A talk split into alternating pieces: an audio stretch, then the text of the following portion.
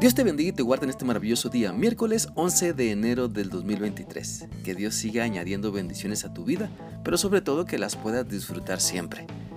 Pensando en esto, te animo para que podamos seguir meditando en lo que la palabra del Señor nos enseña en la segunda carta del apóstol Juan. Hoy vamos a leer el versículo 6, el cual dice así. El que ama de verdad también obedece los mandamientos de Dios, y como ustedes lo han sabido desde el principio, Dios nos manda que vivamos amando siempre a los demás. Por medio de este pasaje de la Biblia, Dios quiere que entendamos que el amor que le expresamos siempre debe incluir obedecer sus mandamientos, siempre debe incluir poner en práctica lo que Él nos está enseñando sobre su palabra. Por eso, al ser confrontados con nuestra realidad, el amor de Dios se manifiesta en nuestra vida y porque nos ama nos invita a cambiar. Porque Dios nos ama nos invita para que creamos que podemos ser diferentes para bien y entonces las circunstancias en nuestra vida también serán diferentes porque ponemos nuestra fe en Cristo y nos esforzamos por, por obedecer sus mandamientos. Si amamos a Dios, entonces pongamos todo de nuestra parte por obedecer lo que Él nos dice. No ignoremos su palabra para pecar deliberadamente. No hagamos como que no entendimos sus mandamientos para seguir con una actitud de desobediencia. Si queremos amar a Dios, demostrémosle nuestra sincera disposición para hacer su voluntad. Este pasaje de segunda de Juan nos hace ver que necesitamos practicar el amor verdadero no un amor como nosotros queremos, no un amor como se nos acomoda, sino amar así como Dios nos ha amado y como nos ha mandado, con la plena certidumbre de que eso cambiará nuestra vida y conoceremos mejor a Dios. ¿Sabes? Todos tenemos la capacidad de amar.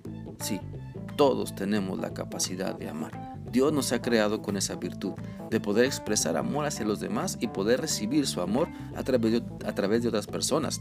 Sin embargo, cuando nos alejamos de Dios, cuando no queremos obedecer lo que sabemos que es su voluntad, entonces nos alejamos también de practicar el amor verdadero y sincero para el cual Dios nos diseñó y quiere que, que lo compartamos. En cada situación de la vida necesitamos poner en práctica el amor de Dios. Mira, cuando vas manejando, necesitas poner en práctica el amor de Dios hacia los demás, dejando que pasen primero tal vez. Cuando estás haciendo compras, necesitas poner en práctica el amor de Dios siendo paciente con quien no puede ser tan rápido como tú te crees.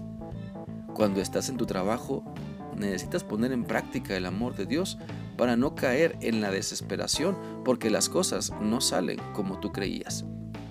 Cuando estás en la escuela, también necesitas poner en práctica el amor de Dios para no burlarte de quienes son diferentes a ti. Te animo para que puedas analizar tu conducta, tu carácter y ser realista en cuanto a la calidad del amor que estás expresando. Y todo tiene que ver, sí, todo tiene que ver con qué tanto obedeces lo que Dios te ha mostrado. Si quieres mejorar en la calidad del amor que expresas, la solución es obedecer a Dios en todo lo que pide de ti, porque así estaremos aprendiendo a amar así como Él nos ama, estaremos permitiendo que Él sane nuestra amargura y ponga un nuevo corazón en nosotros capaz de amar, perdonar, capaz de tener misericordia, capaz de servir a otros para que avancen en su conocimiento y experiencia con Dios quiero invitarte para que leamos lo que la Biblia dice en 1 de Juan 5 del 2 al 4.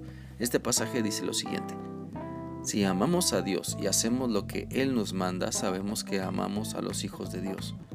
¿Cómo, ¿Cómo demostramos el amor a Dios?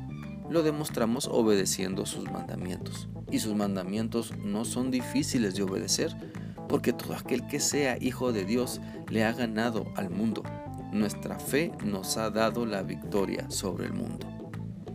Disfrutemos entonces en obedecer a Dios y aprendamos así a amar como Él quiere, pues todos tenemos mucho que aprender sobre el amor que Dios nos da y que quiere que reflejemos hacia todas las personas. Espero que esta reflexión sea útil para ti y que sigas meditando en tu necesidad de obedecer a Dios para mejorar tu forma de amar, así como Dios te manda. Que sigas teniendo un bendecido día. Dios te guarde. Hasta mañana.